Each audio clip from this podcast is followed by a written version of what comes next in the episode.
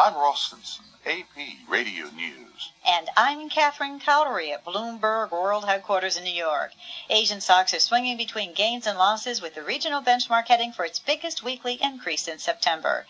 U.S. equities declined earlier after financial and technology companies drove a second day of losses in U.S. stocks. Investors resumed a rotation out of the bull market's biggest winners. Michael Purvis, chief global strategist at and Company, anticipates further declines for groups that have outperformed the broader market. The market is rich right now, right? You can't make the, the, very solid fundamental case, but nonetheless, flows are coming into equity. So those flows need to find a home, and that home is going to be value right? And so uh, I think people are going to continue to rotate out of, you know, the great outperformers, you know, biotech as an example. The Nikkei is down 56 points, four tenths of a percent at 14,566. The Hang Seng is up 203 points, 1% at 22,036. The Shanghai Composite is up 13 points, two thirds of a percent at 2,059.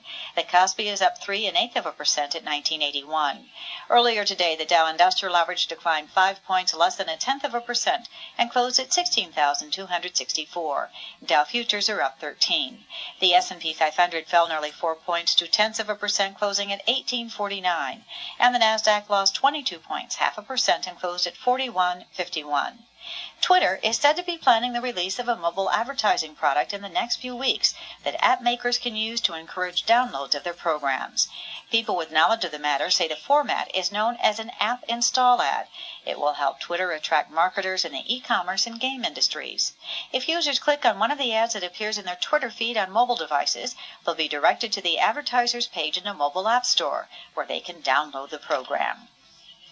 For more on these stories 24 hours a day, visit Bloomberg.com or download the Bloomberg Radio Plus mobile app. I'm Catherine Cowdery, Bloomberg Radio. This is an encore presentation of Taking Stock with Pimm Fox and Carol Massar, Bloomberg's in depth investment show.